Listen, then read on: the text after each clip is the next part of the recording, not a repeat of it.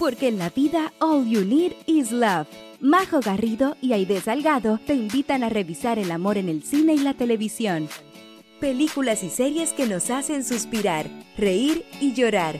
Historias y personajes inolvidables. Aquí comienza Crazy Stupid Podcast. Hola, hola, Crazy Lover, ¿cómo estamos? Feliz semana, segunda semana de abril, mes del libro que son romcoms también. Ay, de querida, ¿cómo estamos esta semana? Súper contenta y emocionada por este episodio, majo, que se va a venir con Tuti. Sí, así es, porque como pudieron eh, leer en la descripción del capítulo, hoy día vamos a hablar largo y tendido eh, de una historia que nace en, o que se publica en el 1800 en formato de libro, que ha sido llevado a la pantalla grande y a la pantalla chica en múltiples ocasiones, pero que en esta oportunidad vamos a estar revisando la versión del año 2005 del director Joe Wright con la hermosa, maravillosa eh, Kiara Knightley y, nuestro querido Tom de Succession, que no puedo creer que también eh, es quien interpreta acá a Mr. Darcy, eh, me refiero a Matthew McFadden. Así que ya deben imaginarse escuchar a Mr. Darcy, por supuesto que estamos hablando de Orgullo y Prejuicio. Que Bravo. Hay de confesémosle a los Crazy Lovers. Amamos esta película, la hemos visto en más de una ocasión, obviamente la revisamos nuevamente para este podcast, pero estamos de las nerviosas porque sabemos que la fanaticada, como las armies de los... De los BTS, güey.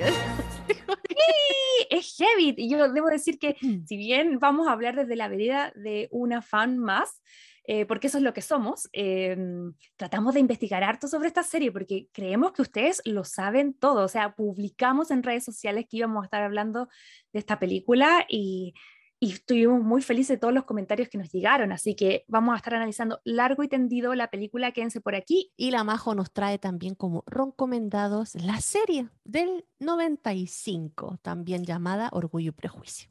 Así es, la famosa serie de la BBC con Colin Firth, con Elizabeth Hale, ah, que es maravillosa, que eh, es un poco diferente a la película, es mucho más fidedigna que el libro.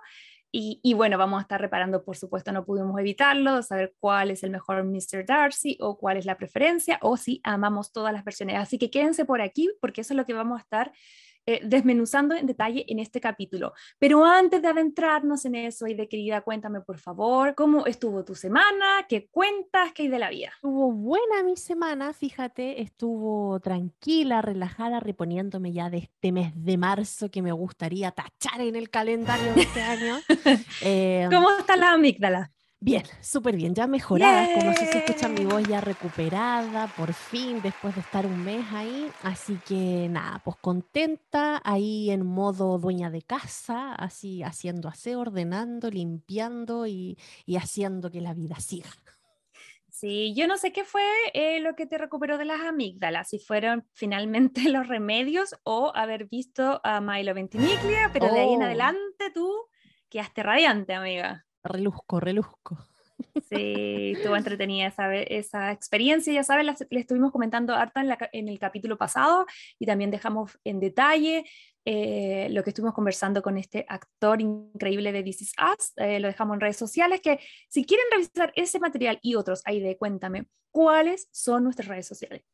Instagram como Crazy Stupid Podcast, nos buscan, nos encuentran ahí con todo nuestro reel de, y a este último tiempo los reels han estado potentes.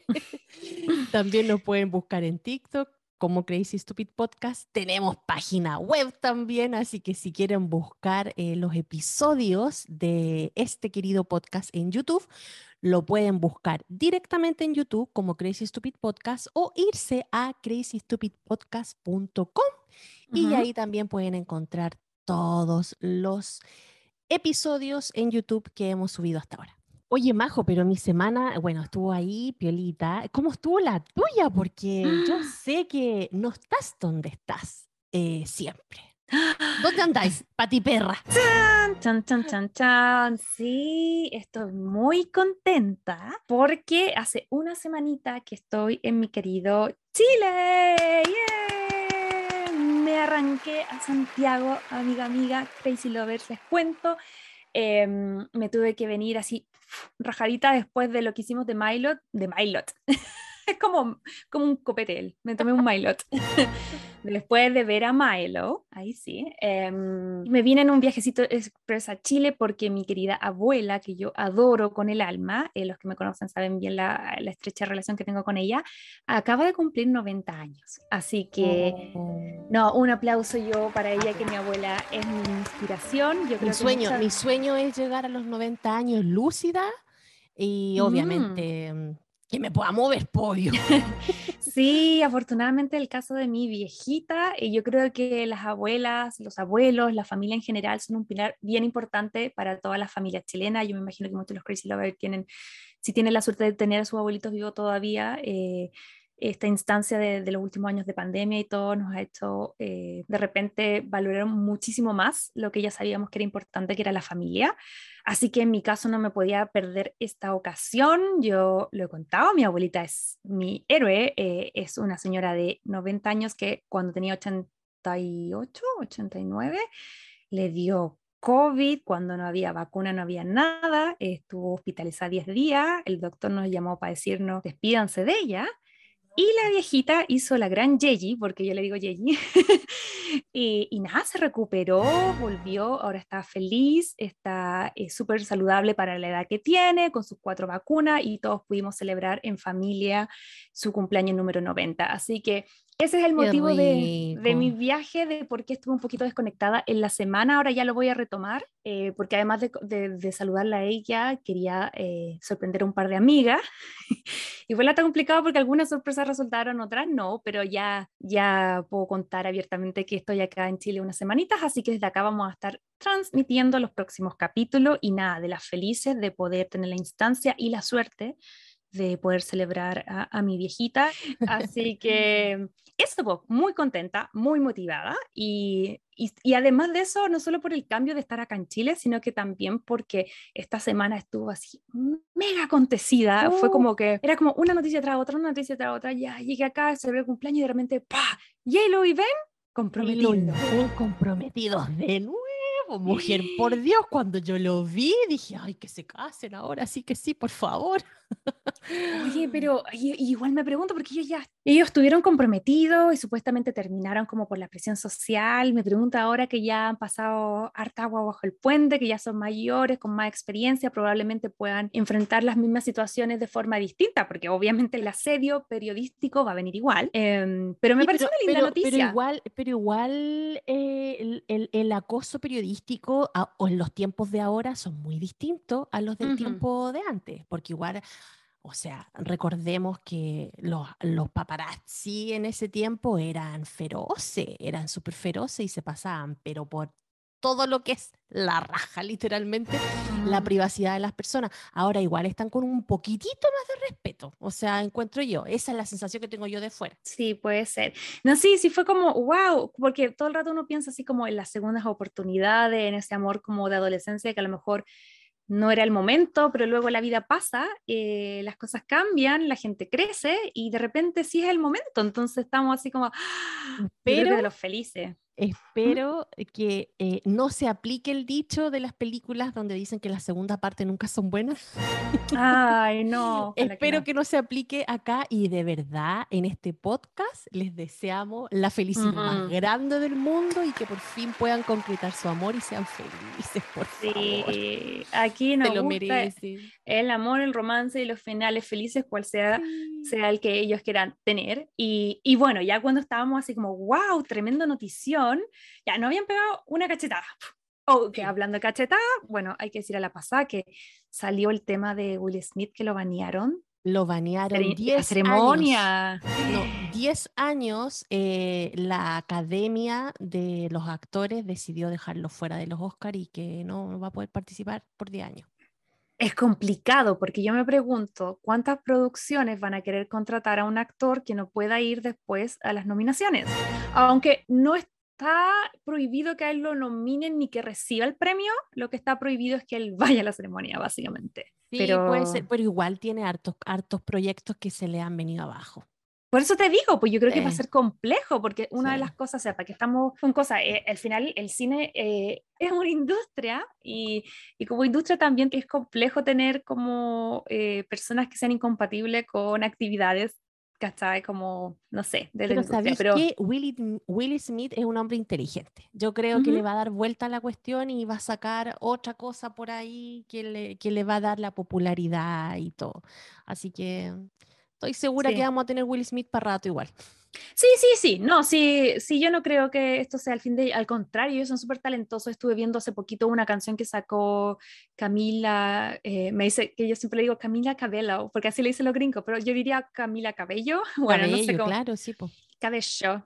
Bueno, en fin, pero ella em, que sacó con Will Smith, la hija, y está increíble, el hijo también canta y actúa bien, la Yida también, él también es talentosísimo, también sabemos que que, fue primero cantante antes que actor, así que no, no, yo no creo que sea el fin, pero eh, estuvo ahí, hubo una sentencia tanto que se pidió que hubiese algún tipo de repercusión. Eh, yo creo que ahí está. Ahora que mi compadre necesita un poquito de terapia, yo creo que Así que ojalá vaya a terapia y le sirva un poquito. Sí, yo creo que después de estos años complejos, todos tenemos que abrazar todo tipo de herramientas que nos permitan vivir más tranquilos, más en paz eh, y tener una mejor calidad de vida. Y la calidad de vida se obtiene estando bien en cuerpo, en alma, en espíritu, en mente. Así que estaría bueno. Oye, pero cuando yo te decía lo de cachetada retomando, eh, esa fue la primera cachetada. Y la segunda, Britney Spears está embarazada. ¡Qué hermosa noticia también! ¡Mami de nuevo! Estoy muy feliz porque siento que era algo que ella quería. A mí me pasa eso, para mí las maternidades tienen que ser deseadas y ella había mencionado dentro de, todo este juicio por, la, por recobrar su autonomía que ella tenía un dispositivo que le habían hecho ponerse que, la, que eh, evitaba que ella se embarazara, a, pesar de que ella tenía el deseo de ser mamá nuevamente junto a su pareja, que ahora es su marido. Entonces, cuando lo subió, yo igual quedé plop porque dije, lo primero que me sé es como, es abril, será April Fool, pero después dije, no, eso fue el primero y no, po. después empiezo a ver así como en, en diarios ya de renombre en Estados Unidos la confirmación y no, me alegré un montón, me alegré un montón porque siento que que ella quería, ¿cachai? Entonces eso es lo más lindo de todo. No sé qué, cómo te enteraste tú por Instagram. Yo me enteré por redes sociales igual también, sí, pues como la mayoría de la gente, yo creo. Eh, sí, no, está bien. Si ella quería ser mamá de nuevo y ya que tuvo esta maternidad súper controversial con la cuestión del acoso, el mismo acoso que hablábamos de los periodistas.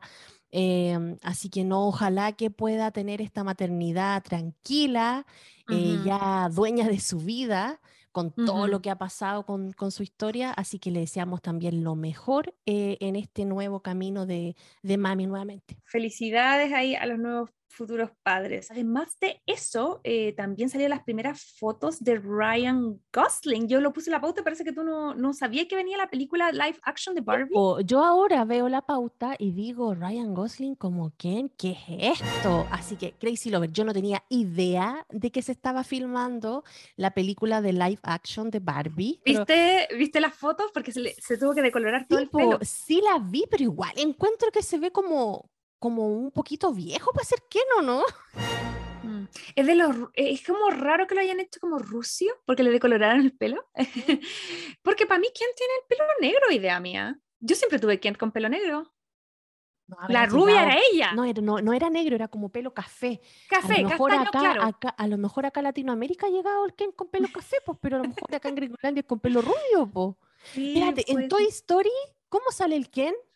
A ver, espérate. No me acuerdo. ¿Que Toy Story sale el que Revísalo, búscalo. Toy Story. Y por eso cuando yo vi así como salieron las primeras imágenes y vi que, que estaba con el pelo de colorado, yo dije así como ya, pero Tienes toda la razón, en Toy Story el Ken sale con pelo café. Siempre el Ken ha tenido pelo café, no sé por qué se lo no sale con pelo rubio. Anyway, bueno, no vamos a cuestionar aquí algo que no hemos visto, pero, pero me tinca N porque a todo esto Crazy Lovers, esta película eh, es como el cuento del tío, o sea, se viene produciendo, yo les digo, por lo menos hace unos 5, 6, 7, 8 años, si es que no más. Sí, lo que pasó fue que Mattel primero le dio como los derechos, me parece que era Warner, si es que no me equivoco, y empezó a hablarse de hacer esta película. Estuvo así como el, el, el guion ahí años dando vuelta, era controversial, no sabían qué hacer. Entonces la primera vez que sale como públicamente eh, era cuando Amy Schumer firmó para ser Barbie. Y ahí se hablaba todo el tema de que iba a ser una Barbie como em, con un cuerpo más universal y no como eh, de belleza hegemónica, que es el que nos había enseñado siempre la, la muñequita con unas medidas que son muy complejas y poco comunes de eh, obtener. Entonces ahí salió y al principio era todo bien, pero se generó una polémica. Algunos decían que estaba bien, otros decían que no, que, tenía que respetarse como, como la historia de Barbie. Y al final fue tan complejo todo que nunca empezaba la grabación.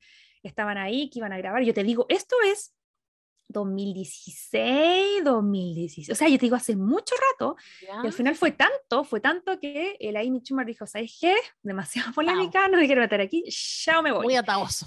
Me voy. Muy ataoso. Después de eso, eh, los estudios volvieron a castear a alguien y tomaron a Anne Hathaway. Y estaba todo listo, se anunció como un buen platillo, ya dijeron, ya puede ser, no sé qué. Pero ahora Anne Hathaway después algo pasó, porque yo no sé si tiene que ver con la producción, con los derechos y todo. La cosa es que nunca se hacía la película. Entonces al final ella dijo, sabes que ya no tengo tiempo, tú sabes que los actores son muy, muy así ocupados, ya me voy.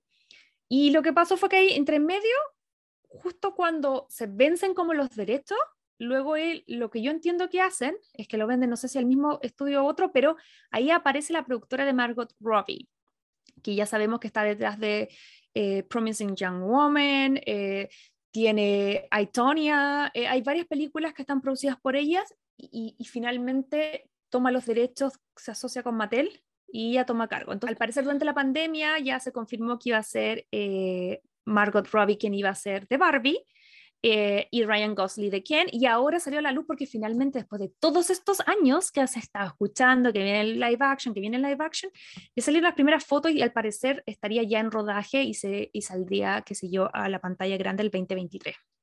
¡Wow! Yo de verdad no me había enterado nada de esta noticia. Recién ahora cuando lo pusiste en la pauta dije, Mish", y busqué la foto ¿Mm? Eh, y nada, encontré que se veía como, como mi abuelo, o sea, no abuelito, pero como un poquito pasadito en años para ser quién.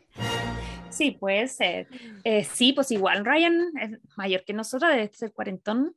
Eh, o sea, pero bueno, nada bien, que un buen efecto, nada que un buen efecto ahí en la pantalla no, no, no, no pueda mejorar. Sí, cuando salga la película vamos a hacer un capítulo.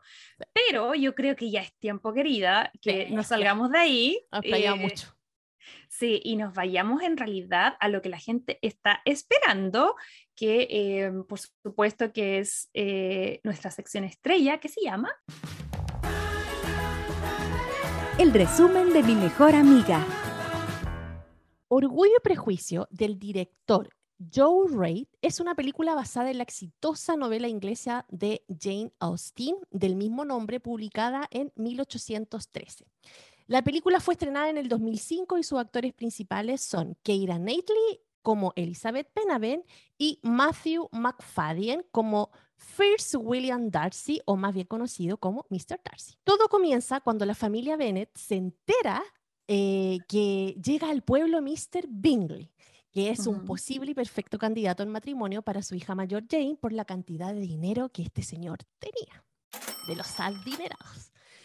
Y eh, bueno, recordemos que la familia Bennett era de un nivel socioeconómico medio eh, y por azares del destino, la señora y el señor Bennett solo pudieron engendrar cinco hijas, Jane, Elizabeth, Lydia, Mary y Kitty.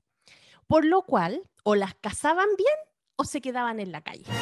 Por ello, la señora Bennett desarrolla un superpoder de casamentera eh, muy cuestionado en toda esta historia. Buena intención, mala ejecución, diría yo. Empezamos, obviamente, la historia con un baile en donde vemos nuestro, H y nuestro querido H victoriano y en donde se daba la gran oportunidad de bailar con el posible candidato a matrimonio. Las hermanas Benner están muy ansiosas esperando que el plan que tenía la mamá resultara y que Jane pudiera bailar con Mr. Bingley. Pero cuando llegan a la fiesta, ven que Mr. Bingley no llega solo, sino que trae a su hermana y a su mejor amigo, Mr. Darcy, en donde nos oh. enteramos que también tiene mucho dinero. Acá la mamá de las Bennett toma de la oreja a su hija y se las va a presentar sin perder oportunidad, claro, con los grandes invitados de la noche. Así que lo cual eh, todo resulta de maravilla porque Jane logra hacer match y bailar a Che Victoriano con Mr. Pingle. Y como ah. Elizabeth había cachado una pequeña miradita cuando llegó a Mr. Darcy, lo invita patuamente a bailar. Y se encuentra con el tremendo no que este loco le, le da en seco. Ahí es donde ella le pregunta, ¿quiere usted bailar? Y ella le dice, no si puedo evitarlo. es como... Le dice esa frase. Sí, pues se lleva el tremendo no, la pobre, pues. Y, más encima ella lo hace porque al principio cuando él llegó le pegó una miradita y ella lo ve y como que se ríe, típico de esas miraditas uh me das cómplices.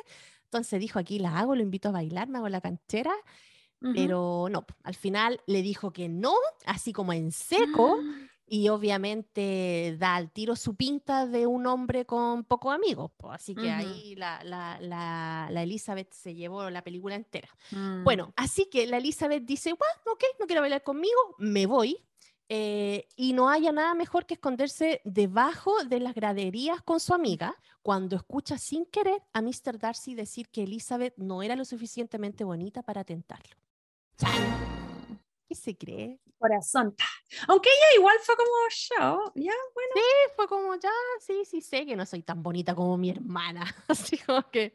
Porque eso hay que destacar que todas las fichas estaban puestas en Jane, porque muy parecido a, a lo que pasa con Daphne o lo que pasa con Edwina, ella era como la más bonita y, y todas las fichas estaban puestas en ello. Era el claro. claro. Así que pica la Mariana, o la Elizabeth en este caso, esta decide ser pesote con él cuando hablan de nuevo en el baile, porque hablan después de nuevo, y se va muy contenta porque lo dejó con la boca bien cerrada cuando él trató de hacer una pregunta insidiosa. Ella se como que se va y yo siento que mi mente la imaginaba con esa canción. Y le veía con los lentes. Bueno, Pasan los días y Jane recibe una carta de la hermana de Mr. Pingle para que almorzaran juntas en su casa, pero su hermano no iba a estar. Y aquí es mm. cuando la mamá saca toda su estrategia de casamentera y manda a la Jane a caballo para que ésta se mojara con la lluvia que iba a caer ¿Mm? y se enfermara y para que así se tuviera que quedar allá en la casa más tiempo con Mr. Pingle. O sea, pero una estrategia, pero esto es la, no sé, la Gestapo la hacía todo junto esa mamá. Una mamá desesperada encuentro yo. Pero bueno, ya. En fe. Bueno, Lizzie a todo esto es Elizabeth, pero le dice Lizzie como para no decirle a Elizabeth todo el rato. Entonces vamos, a nombrar como Lizzie. A Lizzie le da pena eh, su hermana y decide ir caminando. O sea, si la otra se fue a, a, caballo y se mojó, esta otra ya peor, se va caminando. Y ahí me sentí muy identificada porque yo también me habría ido caminando, que a mí me encanta caminar. Entonces yo digo, ay, qué genial caminar por esos prados, todo verde. Es que todo tan bonito. Da gusto caminar ahí. Bueno, en fin, la cosa es que Lizzie le da pena a la hermana porque está enferma y va a estar sola en la casa. La cosa es que decide ir a verla, se va caminando porque quería eh, ver si la hermana estaba bien cuidada o no. Y acá se encuentran con Mr. Darcy nuevamente y vemos que claramente Mr. Darcy ya estaba teniendo actitudes de esta chiquilla me causa cositas, pero me hago el loco. Es que ya la había embarrado porque le, le pasó por hablador. Porque como ya dijo eso es como tolerable, pero me atrevería a decir que no lo suficiente bonita para tentarme. Por la boca muere el, pez. Se estaba poniendo el parche en telería, yo creo. Bueno, Acá eh, vemos que tanto Jane como Lizzie pasan eh, unos momentos compartiendo juntos y más adelante llega la mamá, Bennett, con las otras hermanas y terminan convenciendo a Mr. Bingley que tiene que hacer un baile. Acá vemos que tanto Jane como Lizzie definitivamente eran como las más cultas de la familia. Y eran las mayores también. Sí, pues porque eran mayores, entonces eran más maduras, eran un poco más atinas que la mamá y la hermana, así que hay que como bien claro. Así que después de toda esta estrategia, se van todas las Bennett a subir al carruaje y aquí es donde todas caemos derretidas porque es la mejor tomada de mano en la historia del cine de romance. Una tomada de mano que transmite amor, delicadeza y pasión en un solo gesto. Lo transmite todo. Y te juro que no importa las veces que vea un texto con lo que sea un edit de esa escena, mm, todo me tirita. Bueno, después llega Mr. Colin, que es otro personaje que llega a esta historia. ¿Quién es Mr. Colin? Mr. Colin venía a tomar posición de una esposa porque la casa le pertenecía a él por ser todas hijas venes mujeres. Ah, Creo que era un que- primo también, ¿o Sí, no? eso, no, eso tienes que explicar, es el primo Colin, esa es la gracia, ¿cachai? Que es el primo del papá, y es el, como él no hay ningún hombre en su familia directa, todo, si es que las chicas no lograban casarse, todo iba a recaer en Colin. En él, claro. Muy parecido también, ya lo vamos a decir, a la temporada 2 de Brilliant. A la temporada de Bridgerton, sí. Bueno, antes del baile de los Bingle, vemos que llega la milicia al pueblo, o sea, el ejército. Yo me acordaba todo el rato de la Samantha en ese capítulo cuando llegan los de los Navy, cuando llegan los marinos de Nueva York. Yo acordás? Iban a la parte- Yo fiesta. en esta parte me acuerdo de casi toda mi básica, porque yo fui en un Ah, colegio que, Valpo, que quedaba justo enfrente, así literalmente, enfrente del regimiento Maipo, allá en Valparaíso. Entonces las Mm. cabras, yo siempre veía las cabras de la media y estaban todas ahí sentadas con los uniformes y los jumpers súper cortos, mostrando todo tuto, esperando cuando los cabros salían. O sea, fue, veo esta escena y me acuerdo de tantos momentos de mi infancia en básica en el colegio. Hay algunas cosas que por eso no han cambiado. Terrible, ya. Ya, pues, entonces vemos que llega la milicia al pueblo y acá aparece un personaje llamado Mr. Wickham, un teniente de la milicia que le hace ojito a Lizzie y que se ve bien encantado por ella. Lizzie, ni tonta ni perezosa, también le coquetea un poco y en una conversa se entera que Wickham conoce a Mr. Darcy y que eran una especie de hermanastros que se habían criado juntos y que al morir el papá había tenido un problema de posición de herencia, en donde el Darcy había Mm. actuado de una manera bien egoísta y celosa con él, lo cual hace que Lizzie tome una apreciación bien mala sobre la persona que era Darcy. Entonces, después de esto, llega el baile de los Bingle y Wickham no llegó porque habían quedado de juntarse con la Lizzie, pero Wickham no llegó. Eh, pero estaba Mr. Darcy y aquí Mm. se la juega y le pide un baile eh, a Lizzie. Ella acepta, pero mientras bailan, fue súper pesote con él hasta que llega un momento que se olvidan Que le de cueste. todo, Que le cueste. que le cueste, que se olvidan de todo y solo se ven ellos dos bailando. Qué Amo esa escena. amo esa escena. Yo ya vamos a ir detallando escena por escena, pero qué hermoso. Sí, es súper Qué hermoso. Bueno, al otro día del baile, Mr. Colin, este famoso primo, le pide matrimonio a la Elizabeth, pero esta lo rechaza, se va corriendo, dice, no me quiero casar. Porque obviamente la, la Lizzie quería casarse por amor, o sea, ella no, no Sí, estaba po, y ojo que por conveniencia. El primo eh, quería a la Jane, pero le dijeron, no, no, no, esa ya, como que le- ya está casi Ya está lista con- para casarse. bueno, deme la otra, po. Fue como eso. Sí. ¿Cuál es la que y al final, Mr. Colin termina casándose con la amiga de Lizzie, porque si no le resulta una, va con la otra, si no resulta la otra, se va con la otra. La cuestión era casarse. Eh, se va con la amiga de la Lizzie, la Charlotte Lucas.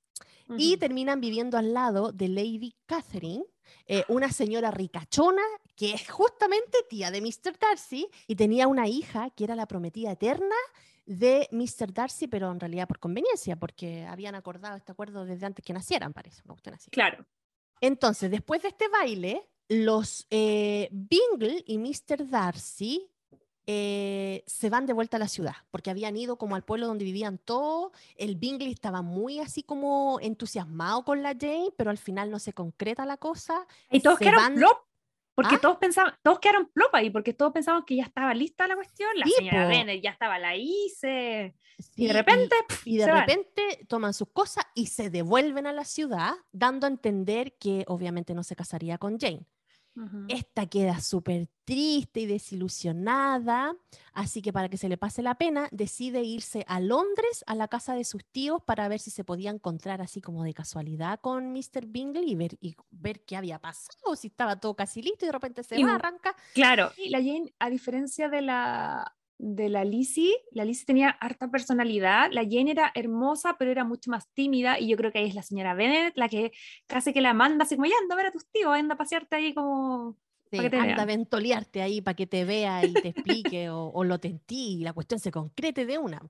Pero al final, en este tiempo que la Jane pasó allá, nunca lo vio, pasó el tiempo, pasan los meses eh, y la Lizzie decide irse eh, a visitar a su amiga Charlotte, que estaban viviendo justamente al lado de la casa de, Mr., de Lady eh, Catherine, porque la Lady Catherine era la que le daba el dinero a Mr. Collins para que hiciera su iglesia, porque él era como, no era cura, pero era como misionero, una cosa así. Sí, y además, ojo, Lady, Lady Catherine, obviamente es una versión más evil de lo que yo creo que podría ser Lady Danbury. Y era una persona, bueno, de partida Judy Dench, esa actriz lo hace increíble, lo hace increíble. De verdad que, pese que no es un personaje que nosotras queramos, ay, no sé, como que tiene pocas escenas, pero las escenas son súper potentes. Eh, y no, a mí es un personaje favorito de cómo lo interpreta la actriz, no favorito de cómo es el personaje, pero está re bueno. De hecho, en la trivia de esta película, el actor cuenta de que cuando llamó a la actriz le dijo, te necesito mi película porque necesito que seas una perra. Así como...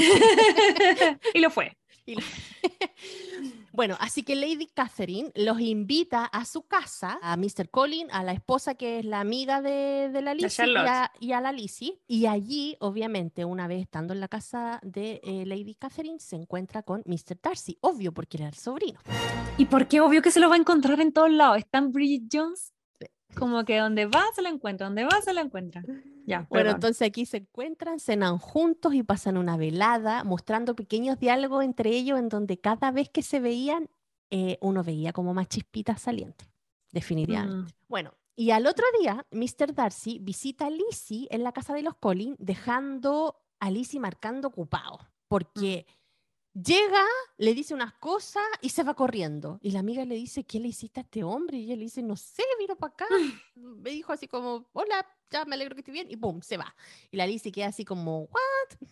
Bueno, y en la misa, ¿Mm? Se ven después en la misa que hacía el primo Colin y el amigo de Darcy le cuenta, se va con los tarros y le cuenta a la Lizzie que él había sido el que aconsejó a Bingley a que no se comprometiera con Jane porque la familia Bennett era muy flight a los ojos de, de toda esta familia de la alcurnia.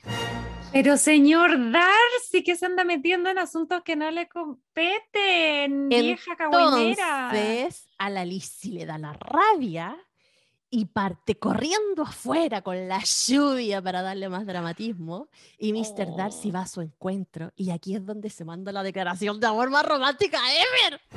Necesito leerla. Dice, Miss Elizabeth, He luchado en vano y no puedo soportarlo más. Los pasados meses han sido un tormento. Vine a Rosin con un único objeto, de verla. He luchado contra mi buen juicio, las expectativas de mi familia, la inferioridad de su nacimiento, mi rango, sus circunstancias, pero estoy dispuesto a apartarlo todo y pedirle que acabe con mi agonía. La amo ardientemente. Hágame el honor de aceptar mi mano. Estoy en shock. Es como, ¿cómo, cómo fue tan, la retórica, increíble? retórica que tiene este hombre. O sea, le dijo unas cosas terribles. O sea, la ningunea a ella, ningunea a su familia. Y hace que suene bonito, güey. Y hace que suene bonito. ¿Cómo lo hace este señor? Qué buen hablamiento. Porque es como, ya lo quiero discutir algo entendido, pero yo no sé si esta es la mejor o la peor proposición de la historia. Oh my God. Bueno, y aquí la Lizzie le dice eh, que se meta su declaración por el que te dije. y que estaba súper enojada porque él había sido el causante de arruinarle la felicidad a su hermana y le saca también la historia que le contó Wicca. Así que, Napo, después de dimes y direte, Darcy se va con todo bien clarito porque ella lo rechaza, pero ella igual queda un poco con la palmerita ahí temblando porque el momento había sido tenso. No, y además describe, bueno, ya nos dijiste que era como la lluvia, con un paisaje increíble. No, todo. Todo, todo. Bueno, después muestran a Darcy eh, dejándole una cartita en donde le explica cada uno de los puntos que Lizzie le reclamó en esa conversación. Y Lizzie le queda más que clara la película y cambia un poco su idea que tenía con respecto a la persona que era Darcy. Así que Lizzie se devuelve a su casa después de todo este incidente, eh, pero decide partir rumbo junto a sus tíos a Londres, que eran los mismos tíos que habían venido a dejar a Jane, ahora se la llevaban a ella. Y en el camino... Intentando con la otra. y en el camino los tíos deciden pasar a visitar eh, la casa de, Darcy, eh, porque uno podía dar unos paseos por la residencia, así como hacer un tour. Eso, eso para, eso para, por favor. Qué heavy. Es como, ay, vamos pasando, queríamos ver la casa, se veía bonita, y como que entran y los, los, eh, los sirvientes le dan un tour, es como, ¿what? ¿Te imaginas eso ahora? La casa funcionaba como tipo museo también porque tenía varias piezas así como de arte. Pero le encuentro Entonces- loco cómo ha cambiado los tiempos, porque ahora yo me imagino que hay gente millonaria con mansiones increíbles, con piezas de arte increíble, pero no te van a O sea, dejar si pasar. nosotros nos vamos a pasear ahí a Calabaza donde viven las Kardashian, no creo que nos inviten a hacer un tour por la casa. No, ni Bel Air, ni Beverly Hills, ni No. West Hollywood, no.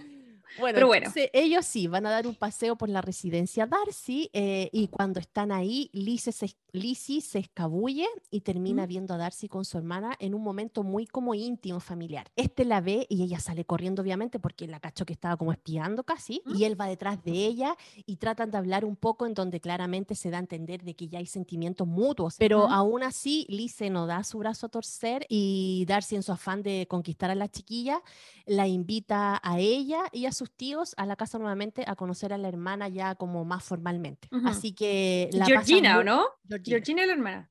Así que la pasan muy bien, pero acá una de las hermanas, la chica de Lizzie, Cabre miércale. Cabre miércale. se arranca con Wicca, lo cual era deshonroso, obviamente, para la familia, y Lizzie está desesperada, así que decide volver a la casa.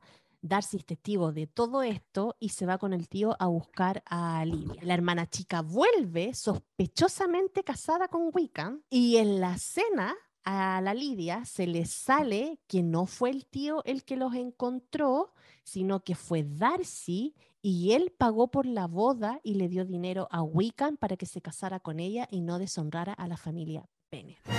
Oye, ahí hay que, sí, ahí hay que detenerse, porque, claro, eh, finalmente vemos que, que ya eh, al fin estos orgullosos y prejuiciosos estaban como cediendo y se estaba dando la cosa rica entre la Lizzie y, el, y Mr. Darcy, y cuando la hermanita chica se manda la mansaca, no solo queda como Lidia que va a quedar mal, sino que en el fondo se jode a toda la familia, porque en esos tiempos ya eran como todas manchadas, o sea, ninguna se iba a poder casar, ninguna iba a poder hacer un buen negocio, entonces eso en el momento las afecta a todas y, y él como que hace muy de, de héroe en el sentido de que, desde mi perspectiva, siento que no está tratando de ayudarla solo para arreglar su imagen, sino que porque de verdad la quiere, como que ya le agarró cariño, independiente si ella la quiera o n- si la Lizzie lo quiera de vuelta o no, ¿cachai? Como que eso está Sí. bonito.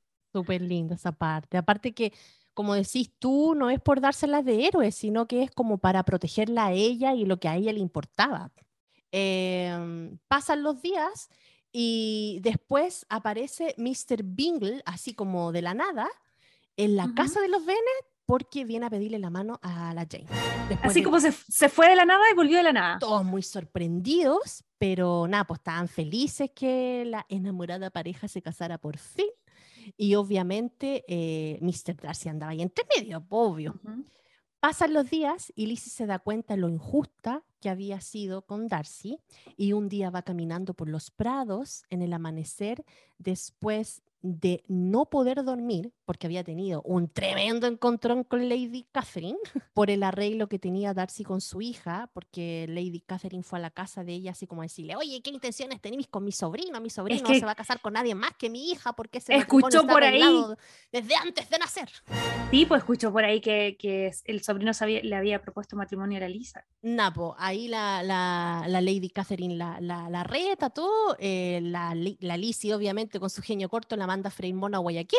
Le dice, señora, ¿sabe qué? Usted está puro parando el dedo acá, yo hago con mi vida lo que quiero. Señora, eh, entrese. Así que váyase, la echa de la casa, la señora súper sentida. Y Napo, como después de todo este enredo, la Lizzie no podía dormir, así que decide irse a caminar en el amanecer por los prados ahí donde Qué vivía. hermosura. Y se encuentra, adivinen con quién, caminando también por los prados. Con la camisa un poco Oh abierta, my God. semi pecho eh, expuesto, caminando con el viento, la, la neblina un poco, un poco humedad, caminando en cámara lenta. Chan. Obviamente se encuentra con Darcy, eh, le pide disculpas, Lizzie, eh, por lo injusto que había sido con él. Y este le dice eh, que todo lo que hizo lo hizo por ella y se manda otra declaración de amor épica que también voy a proceder a leer. Ay, por favor, por favor. Si por el contrario sus sentimientos han cambiado, debo decirle que ha embrujado mi cuerpo y mi alma, y la amo, la amo, la amo, y nunca más quiero estar lejos de usted a partir de este día.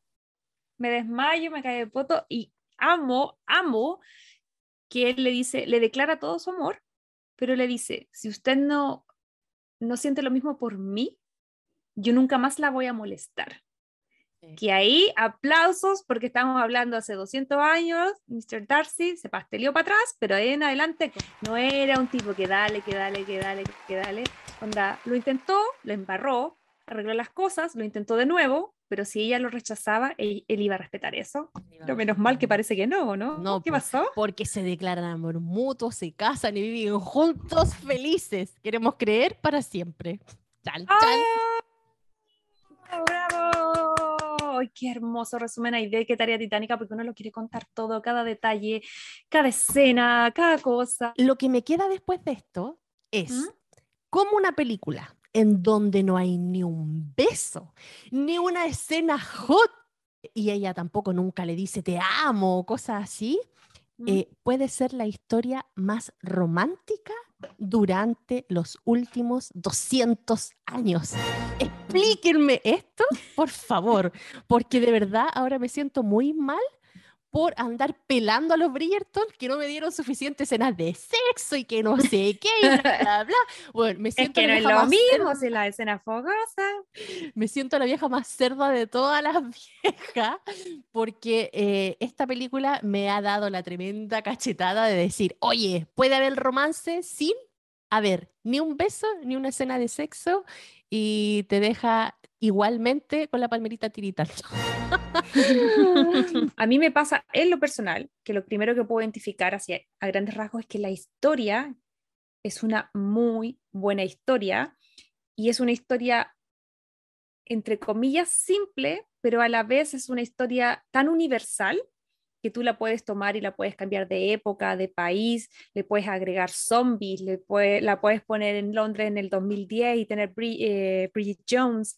Eh, obviamente hay muchísimo de, de Bridgerton inspirado que podemos ver en los detalles de esta historia. Entonces al final a mí me pasa que lo primero y lo trascendental es que es una buena historia, ¿cachai? Partiendo por ahí. Eh, y yo me acordaba mucho de lo que me había dicho un profesor en uno de los talleres de guion que tomé, que hablaba de que de repente uno se va como unos conflictos así terribles, que el universo, que los imperios, conflictos, no sé, pues de que va a caer un meteorito o una cosa nuclear, y de repente los conflictos más simples, entre comillas, como sería en el caso, no sé, pues de, de casar a tu hija o de encontrar el amor, ¿cachai? Son cosas que tocan los corazones de todas porque son universales. Y creo además que lo que hace en particular esta historia aún más bonita es que... Mm, acá el enemigo no es ni la sociedad, ni una persona, no hay un antagonista, ¿cachai? Sino que son ellos mismos. La fuerza antagónica son ellos mismos, son el orgullo y el prejuicio. Son dos actitudes que son muy intrínsecas del ser humano y que no importa la cantidad de años que pasen, seguimos cayendo ahí mismo. Entonces, creo yo que para mí esa es la gran eh, como éxito y, la gran, el gran secreto de esta, de esta historia, no importa los cambios que le hagas, es increíble. Además, si le agregamos en esta, en esta versión en particular, en el 2005, la versión eh, dirigida por Joe Wright, yo encontré que era todo hermoso, o sea, la fotografía de esta película, oh. la, el trabajo de, de, luz, de iluminación, que estuve viendo unos behind the scenes, una historia y mostraban todo lo que tenían que hacer para que siempre se viera como si fuera luz natural de atardecer. atardecer. Esos como anaranjados que lo hacía todo más romántico, la ropa. más cálido. Exacto. Las actuaciones, eh, los actores, no sé. Siento que es un combo de cosas. Creo que ha sido una versión tan linda que desconozco, pero según yo, no hay otra versión moderna después de esta y han pasado casi 20 años. Nadie se ha atrevido. no hay otra, no hay otra nadie se ha atrevido a rehacerla porque creo que eh, sí, o sea, obviamente esto lo van a volver a hacer porque es un clásico y, las historias de Jane Austen van a vivir por siempre, pero podríamos decir Podríamos decir que, que Bridgerton temporada 2 es una reedición de Orgullo y Prejuicio, porque igual hay hartas cosas que se parecen. Es que yo creo que lo principal es entender que esta historia y que Jane Austen es el comienzo de todo. Es el, eh, nosotros pensábamos que el comienzo de todo había sido cuando Harry conoció a Sally, pero no, chicos. El comienzo de todo, eh, a través de la literatura, estuve mirando, yo no, no conozco tanto, pero lo que pude leer informarme para este capítulo, se consideraba a esta novela como una de las primeras eh, ya creadoras del género de la comedia romántica, del romance ya como tal. Y, siento que a partir de eso es imposible, es como la Biblia, ¿cachai? Como, no sé, y no me refiero solamente al del punto de vista religioso, me refiero a que, por ejemplo, nosotros cuando hacemos, cuando yo trabajaba en televisión, los programas tienen una Biblia, o sea, no sé, hay un programa de talento, una teleserie, o mm, qué sé yo, un programa de concursos, existen las Biblias, que es como se escribe, este es un programa que se trata de esto, y que se va a ver así estéticamente, que los personajes son así, que los participantes son así, que esta es la música, que este es el guion. Siento yo que Orgullo y Prejuicio es un poco la Biblia del género, o sea, de ahí en adelante todo lo que viene, eh, porque primero parte Jane Austen, después son las hermanas Bronte y después creo yo que eh, por fecha, por lo que está tratando de mirar, debería venir eh, Luisa May Scott, que es la, creadora de Mujercita, que es, es, estadounidense, las otras eran inglesas. Entonces como que siento que una va inspirando a la otra y se va pasando la posta ¿cachai? Del romance, de las escritoras, de estas historias. Después, mucho más adelante, vendrá Bridget Jones, ¿cachai? O, o el 2005, las adaptaciones. Entonces, siento yo que, claro, tal vez, como tú dices, Bridgerton es lo más reciente, porque 2022 creo yo que es la más reciente adaptación e inspiración, pero no lo veo desde una mala forma, no lo veo como una copia, así como, ah, ya le copiaron, sino que tiene que ver con que eh, nuestra querida Julia Quinn eres una gran fanática de la época, de la literatura, de estos libros de Jane Austen, y obviamente se inspiró, ¿cachai? Porque no sé si te diste cuenta, pero había muchísimas vibras en esta temporada 2. Yo siento que, por ejemplo, Edwina y Kate son Jane y Elizabeth. Ya Jane y Elizabeth todo el rato. Anthony, obviamente, el libro. Mr. Darcy. Eh, lo que pasó con los Farrington también es el primo Colin que viene a, o sea, mucha similitud. Sí, y por eso te digo, pero tampoco quiero como eh, endemoniar, ¿cachai? A la Julia si lo han hecho todas, no sé, mujercitas, si vemos también son cuatro mujeres, siempre hay una, la más chica es más pastela, se jode la más de arriba. Mm, no creo de que Julia haya copiado, sino que esto entra todo de un género y obviamente está dentro del género romántico de época y se basan en que esas historias tienen que ser así nomás. No creo que sea una copia que haya hecho Julia Quinn. No, no, no, no. no. Sí, yo creo que las dos estamos de acuerdo, pero eso es lo que le quiero explicar a los Crazy Lovers, que en el fondo estamos hablando de inspiración. Y, y vemos que creo yo que cada persona va a ir como cada historia en cada década lo va a ir como perfeccionando y va haciendo más cosas. Y está entretenido también descubrir los links que también tienen que ver con que Jane Austen hacía una crítica a la sociedad actual. Nosotros estamos criticando la sociedad del pasado. No es lo mismo los Bridgerton eh, hacer una crítica que en Orgullo y Prejuicio cuando está hablando lo que está pasando en la misma época, ¿cachai?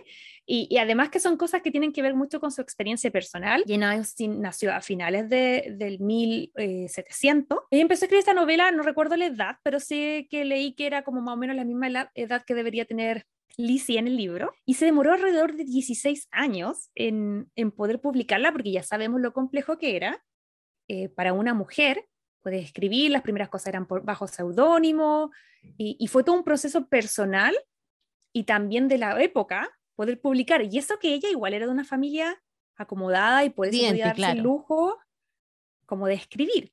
Pero al final esto, claro, nace, al final empieza a escribirse en el 1700 y algo, que sería muy victoriano, pero ya cuando hablamos de 1813, que ojo, ese es el año de los Bridgerton, que yo creo que no es azaroso, yo creo que Julia como amaba seguramente todas estas historias, eh, sitúa toda esta cosa de los Bridgerton en la misma época, o sea, serían coterráneos, o sea, eh, Anthony Bridgerton y Mr. Darcy podrían haberse encontrado en algún baile por ahí. en el baile de las Smith Smith, obvio. En una de esas, ¿cachai? Así como, ¡pah! Multiverso, viendo todas las personajes, ¿cachai?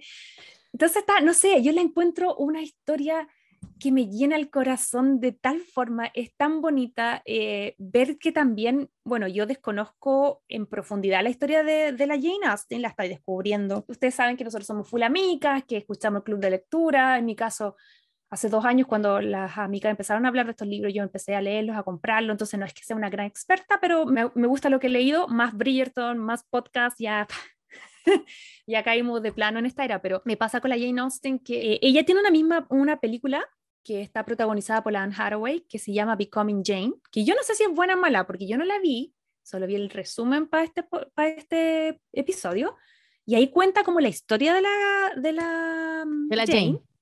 Claro, y básicamente eh, cuando ella era joven le pasó algo muy parecido en el sentido de que se enamora de un chico que tal vez no era el ideal, ella al revés venía de una familia bien y no era el mejor match, y le tenían otra persona que como buscaba y ella no quiso, esta persona le pide matrimonio y ella dice que no, y al final ella vive el amor, lo experimenta, pero no tiene un final feliz, a diferencia de sus personajes. ¿Cachai? Entonces igual está como interesante ver, eh, porque ella tiene hartas novelas, pues, Sensatez y Sentimiento, Orgullo y Prejuicio, Emma. eh, Emma, porque hay algunas que se publicaron póstumas que había dejado mm, uno escrito, los Smith creo que, que después las sobrinas terminaron como de pero, pero siento que es como que el espíritu de Jane Austen para mí se, o sea, como que se transformó, o sea, ya lo venía pensando hace rato, pero es full ídola en el sentido de, de, de todo lo que criticaba, porque esta película, más allá del romance, también critica todo, por cómo funciona la sociedad, el rol de la mujer, es full feminista. Eso, eso, es lo que a mí me, llama, me, me, causa curiosidad, porque dentro de los críticos de literatura, la, la, obra de Jane Austen está considerada como género romántico y ahí se queda como bien encapsulada. Pero en estos tiempos, la fanaticada, más que encapsularla en este género romántico, también la, la sube un poco de nivel y la, y la pone dentro de, de, de la literatura feminista, fíjate. Para los tiempos en que estaba escrita esta, esta obra literaria, rompía los esquemas, po. Uh -huh. rompía los esquemas de ese tiempo, de que la mujer estaba hecha para casarse y para casarse con quien tenía que casarse, no con quien quería casarse, y si uh -huh. quería casarse. Entonces, y también para quedarse callada, aceptar situaciones, y obviamente los personajes de Jane Austen rompen con todo eso, esos esquemas de la sociedad en ese tiempo, que ahora vista desde los ojos de, de, de, nosotras de este tiempo, obviamente le damos un tono totalmente feminista a todos sus personajes femeninos. Yo creo que en su época también lo hizo, lo que pasa es que no, no fue entendido, tal vez lo hacía de forma consciente. Es que en su época yo creo que fue mal visto pero en la no, época me... nuestra lo vemos bien visto. ¿cachai? No, sí, pero además de eso yo siento que ahora hay un tema de decir, hemos pasado por olas de feminismo, entendemos que es un movimiento, entendemos que es algo que, que está en continuo cambio. Yo no creo que ella haya dicho, voy a hacer una novela feminista. Ella solamente no, po, no, puso su opinión, ¿cachai? Eh, y que es rupturista en varios sentidos. Además de las básicas como de el rol de la mujer, el tema de eh, casarse por amor, el tema de que la mujer no tenía derecho a nada, que no heredaba nada. También siento que los personajes, tanto el femenino como el masculino, también se permiten eh, conectar con los sentimientos, con las emociones, con equivocarse, los diálogos, los diálogos como tú nos leías, las de, esas declaraciones de amor. Súper retóricos, tiene mucha retórica esos diálogos. Pero son hermosos, pero también sí. si les dais vuelta, son súper inteligentes, igual están criticando la sociedad, ¿cachai? De la época. Y de hecho, uno lo puede ver no solamente um, los diálogos, sino que los pequeños detalles en esta película en particular. Estuve leyendo que Joe Wright, que era muy joven cuando eh, dirigió esta película que después ha hecho muchas películas de época eh, y de hecho ha hecho varias con los protagonistas. Hay otra película que es Ana Car Karanina, siempre lo digo mal. Ana Karanina. Que, sí, que también sale Matthew, que también sale Kiara, pero ellas son hermanos. Eh, y el tema que él decía que él había visto las otras versiones que habían hasta la fecha de Orgullo y Prejuicio y, y le parecían que después de leer el libro eran como muy viejas, ¿cachai? Que aquí eh, no sé, podemos discrepar o no porque ya vamos a estar hablando de la serie, pero él se vio, por ejemplo, la, la serie de televisión de la BBC del 95 y sentía que tanto Mr. Darcy como la Elizabeth Bennet eran muy aviejados, eran como muy avejentados. Entonces, eh, esta versión es mucho, en, a propósito, mucho más como juvenil. La chica es más, la actriz tenía solamente 20 años cuando interpretó el papel. Elizabeth eh, Hale tampoco era tanto mayor, tenía 25. Y Colin Firth, que busqué, tiene, tenía 34 cuando hizo Mr. Darcy, Matthew tenía 30. Pero como que él buscó en las músicas, en la ropa, en el vestuario, la fotografía, los colores, como llevar a la luz de una forma más viva y más juvenil, porque él sentía que esto era una, un, una cosa pensada para la gente joven, ¿cachai?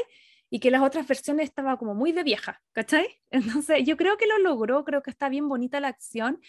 Eh, el, el director ha dicho en muchas ocasiones que no quería la Kiara porque la encontraba como demasiado bonita para el papel, entonces no la quería al principio.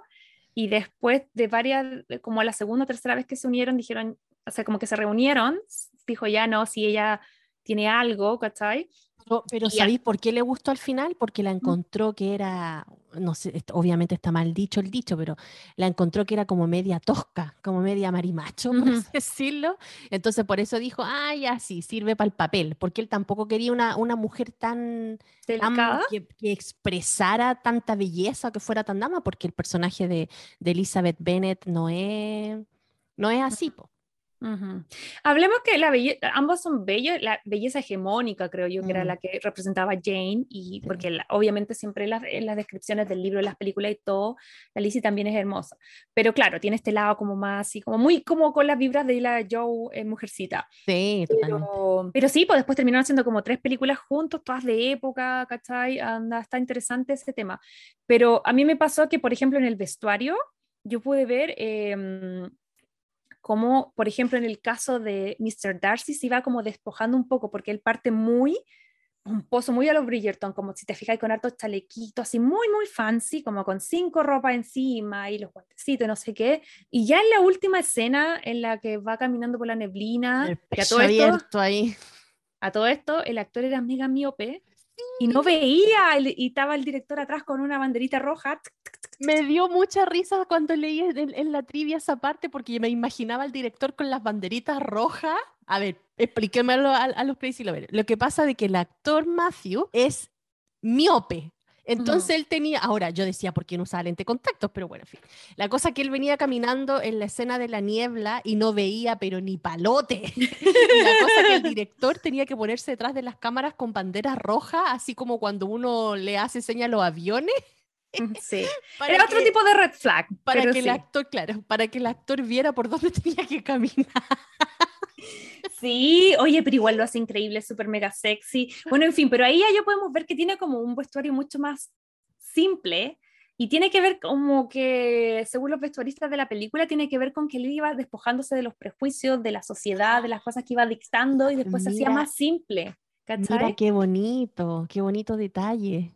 Sí, oye, pero hablemos ya de los protagonistas, porque siento yo que más allá de la película, eh, estos protagonistas han sobrevivido un montón de años.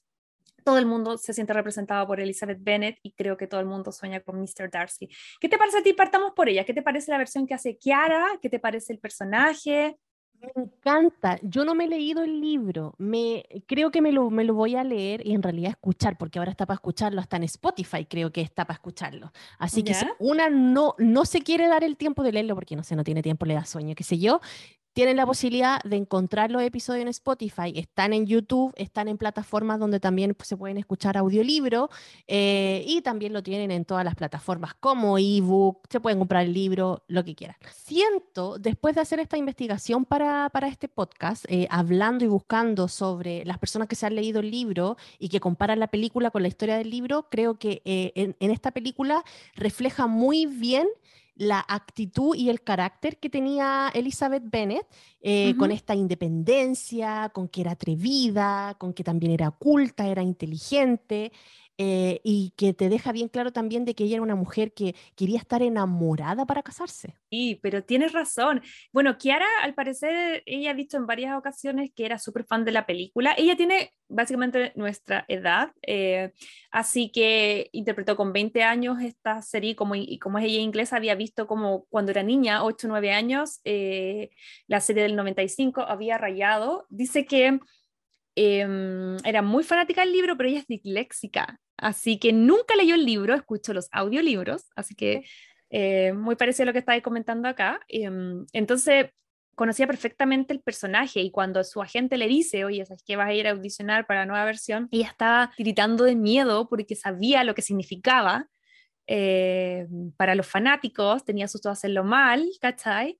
Y ella misma tenía susto porque ella amaba ese personaje. Y debo admitir que de todos los capítulos que hemos hecho, eh, siempre hablamos de nuestra opinión que, que, viene desde el fanatismo, pero insisto, para este capítulo fue como nervios, fue como, ¿cachai? Como que algo tiene esto que, que uno le inspira como un respeto, porque como que siento que ha sido tan significativo que uno tiene que como doble chequear lo que buscamos, o sea, pero sí, en verdad pasó esto, ¿cachai? Como que entiendo y me conecto con los nervios de la Kiara, porque solo hacer este capítulo nosotros estábamos como de las nerviosas. Sí, oye, y aparte de Kiara, que lo hizo increíble, ¿qué te pareció? Porque aquí está la gran pugna. Eh, hablemos primero solamente de Mr. Darcy, vamos a hablar de esta película más adelante en los recomendados, vamos a hablar de Colin Firth, pero yo creo que tú me digas qué te pareció Mr. Eh, Darcy en, en esta versión y también qué te pareció la actuación de Matthew McFadden, que no puedo creer, insisto, de nuevo,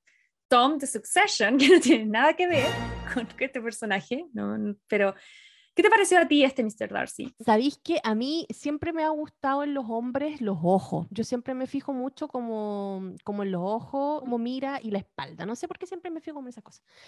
Y este Mr. Darcy tiene una mirada, pero tan melancólica. Mm. Eh, que, no es de, soberbio, sino que es como melancólica, es como de tímido, es como, como que esconde igual mucho amor esa mirada y él habla mucho con los ojos. Hay una Crazy Lover que de verdad me hizo el día con su comentario. Porque nosotros preguntamos en nuestras redes sociales eh, qué le encontraban a Mr. Darcy eh, que lo hacía tan especial. Entonces, Antone.collado dice, fácil, porque se le nota el paquete con la ropa. Yo pensé que no íbamos a leer ese.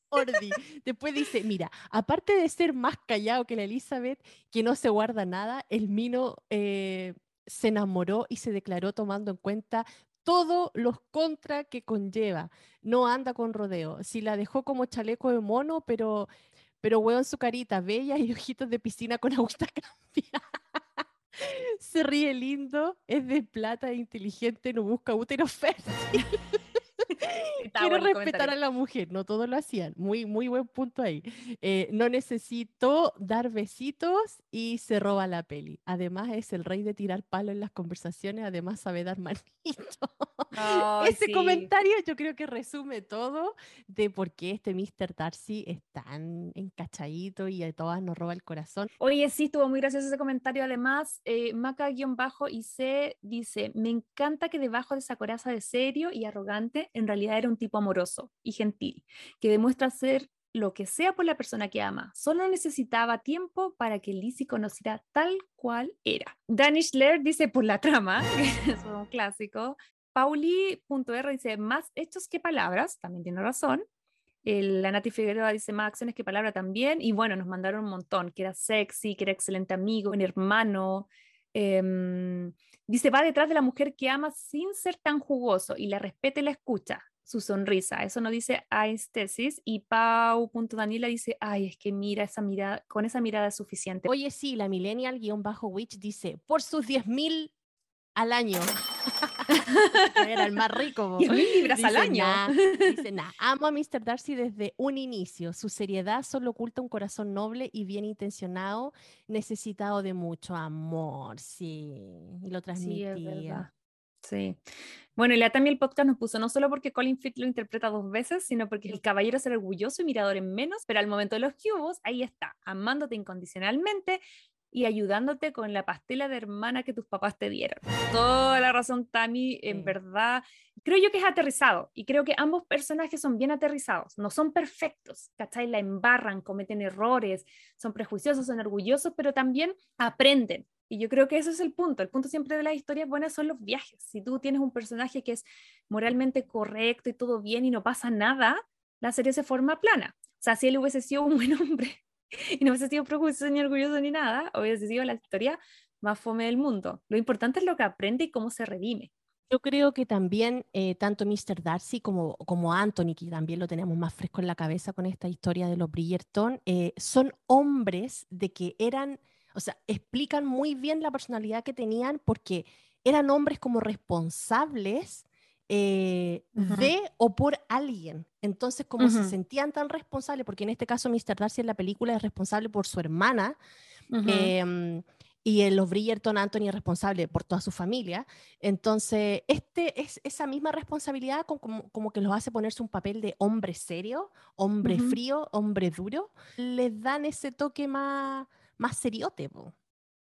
Sí, y además pensemos en el, en el, como el background de estas personas, que yo creo que a mí me gusta mucho la película porque siento que condensa todo el libro de forma más corta. Obviamente la serie tiene más tiempo para contarnos todo. Entonces la época en que Mr. Darcy es prejuicioso y mala onda es más extensa. Entonces yo siento que obviamente el Colin Firth tiene un personaje que es mucho más pesote que el de este de acá. El de acá, a mí me pasa que el de la película lo siento más que pesado, lo siento tímido. Por eso te digo que la película ya es como Mr. Darcy renovado yo todo el rato me pensaba cómo sería Mr. Darcy Gen Z o Mr. Darcy Millennial.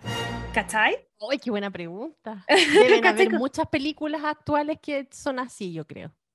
Sí, porque claro, los Bridgerton es como una versión en el 2022, pero igual con los códigos de la regencia, ¿cachai? Pero, pero yo creo que deben haber personas que los crían así como dentro de una burbuja y que tal vez no sean malas personas, pero el contexto no les ha permitido, ¿cachai? Como interactuar con otras personas que le enseñan a ser miradores en menos porque básicamente, claro, el error de ahí, que no tampoco lo vamos a blanquear, si él se manda un pastel, que es como juzgar a la familia, porque igual es cuico apestoso de, ay, ay, son pobres, son penques, son flightes, pero por otro lado no lo, no lo justifico, pero entiendo de dónde viene ese tipo de pensamiento por cómo fue criado. Recuerden que los hombres de dinero iban, que se iba a Kent y tenían todas estas cosas. Y, y también había un entendimiento de, de que lo hemos hablado en todos los capítulos que hemos hablado algo de la, de la época el matrimonio era una cosa de conveniencia de negocios para asegurar. Por lo tanto, por un lado estaba ya el problema así como de, no sé, los Bennett que tenían cinco niñas, ¿qué hago? Porque si no me voy a perder todo lo que tengo. Pero por otro lado, los hombres también estaban súper conscientes, o sea, no son tontos, saben que van detrás de sus lucas, ¿cachai? Detrás que no los aman, ¿cachai? Que no sé qué. Entonces el gallo también de haber sido criado como para estar atento a eso. Y la señora Bennett no era muy piola que digamos, la señora Bennett era la mamá, la mamá de la Liz y de Jane, no le hacía piola, no era como Violet, que yo creo que tenía las mismas intenciones, pero un poquitito más suavizado la ejecución. La señora Benedict era igual una señora desagradable. No sé qué te pasaba a ti. Sí, sí, era súper desubicada, pero era desubicada porque yo creo que la señora no tenía filtro. Po. Entonces ahí también te das cuenta de la diferencia que tenían las dos hermanas mayores, Jane y Elizabeth, con la mamá y las otras tres. Po. O sea, tenían pero años de diferencia en ubicatex. En la serie me parece la señora así como um, insoportable. Vieja Q. O sea, de verdad que la vieja hablaba y ya me tenía chata, que lo de la cabeza que tiene achaques, que ella lo ha dado todo por las niñas. Entonces me, me pareció un personaje muy annoying, muy molestoso. Después de ver Bridgerton, ver un montón de series, ahora le quiero dar un poco de fichas a la mamá. Ah. ¿De qué, ¿De qué apestosa, apestosa? ¿De qué desubicada, desubicada? ¿De qué es gritona? Todo lo que tú queráis. Sí, pero quiero defenderlo un poco porque después de verla tantas veces, eh, siento que ahora de partida la versión de, de, la mamá, creo que en la película del 2005, en la, donde es la mamá menos odiosa, eh, no, quiere, no quiere a la, a la Jane, eh, me daba la vibra de la Portia en Bridgerton cuando ni pescaba la Penélope, ¿cachai? Como que era solo las otras hermanas. aquí pasa un poco lo mismo, pero la señora se veía desesperada por la situación en la que estaba. Al final, ella no tenía muchas herramientas, pensemos que las mujeres ahí tampoco tenían grandes experiencias, se les negaba el acceso a la educación, eh, no viajaban, no salían, estaban todo el rato ahí, su única cosa era casar a las hijas, ¿cachai? Entonces al final es una carrera, o sea, las mamás hacían carrera casando a las hijas y ella estaba haciendo, si tú lo veías, un magíster o un doctorado, porque no tenía que casar a una, tenía que casar a cinco, aunque en su mente, haciéndola bien con uno, ya estaban. Em, iba a perder la casa, vivía con el temor constante de que si se, se moría el marido, que ya estaba viejo, y de hecho él se lo decía, ella se lo decía constantemente, eh, todo iba a pasar al primo, que no sabía si iba a ser buena gente, los iba a dejar ahí o los podía dejar en la calle. ¿Cachai? Entonces, cuando vemos las actitudes que toma Portia, eh, eh, los Bridgerton, cuando toma, o no sé, o la Violet, o acá la mamá de los Bennett. O sea, tampoco la podemos juzgar desde un punto de vista actual con algo que no tiene que ver con el contexto que ella tenía. Yo insisto, es mucha buena intención, mala ejecución, sí. pero la señora igual es graciosa y acá, insisto, mucho mejor que la pistosa que en la, que la serie. Igual que el primo Colin. Yo creo que acá le hacen graso, graso favor porque no hacen, no ahondan tanto en la historia de Colin.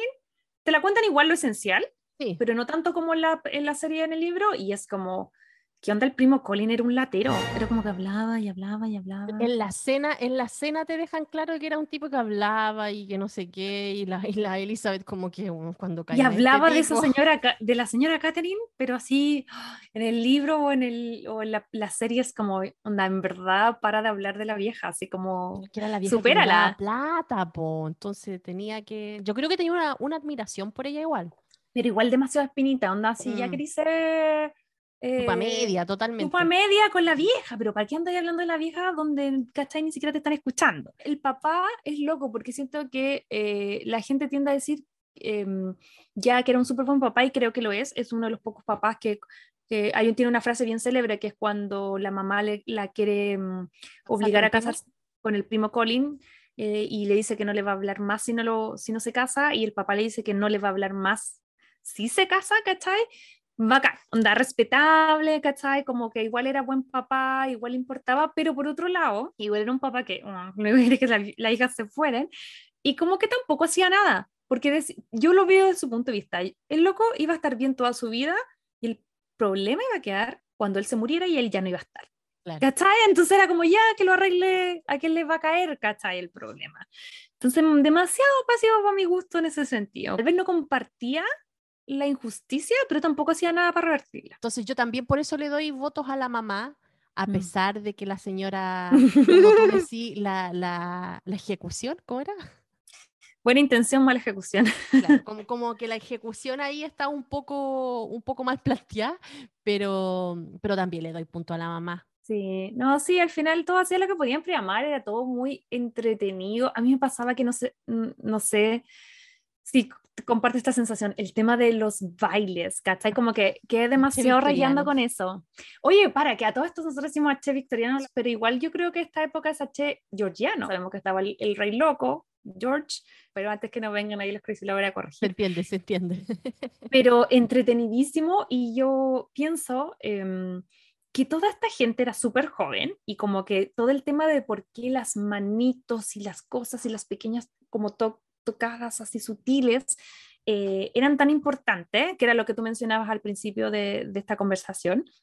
Y yo creo que, claro, pues imagínate, andáis paqueado por tus papás todo el rato, no tenías permitido andar solo, menos si eras mujer, ¿cachai? Con chaperón para arriba y para abajo Claro. no, po- no podías saludarte ni de la mano, ni de beso, ni de abrazo como se hace ahora. Y la, el único momento donde estaba permitido el contacto físico era en el baile.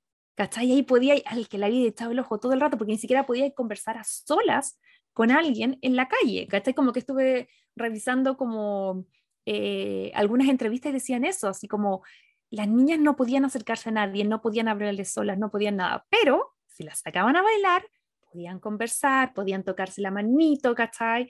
Entonces, creo yo que eso hace tan especial los bailes y además como imagínate la luz baja, las velas. Yo lo encuentro entretenido, no sé si es porque fue la experiencia de Bridgerton o no, pero te juro que quedé rayando con todo este tema del baile, entonces yo creo que por ahí viene el tema de las manitos. Sí, pues y era el momento para sacar todo tu arsenal de mujer y tratar de cautivar y enamorar a, a tu futuro esposo también. O sea, era todo o nada en el baile. Te la jugaba y Sí, pues te la jugaba y así heavy, ¿cachai? Era el momento de onda, el perreo chacalonero de la época. Entonces, como que Sí. creo yo que eso, eso responde un poco a por qué menos es más. Y, y hablemos, por favor, tenemos que hablar de las escenas. Quiero que me cuentes cuál ha sido tu escena favorita. que tengo varias. Cuando él le da la mano en el carro, que esa escena es hermosa.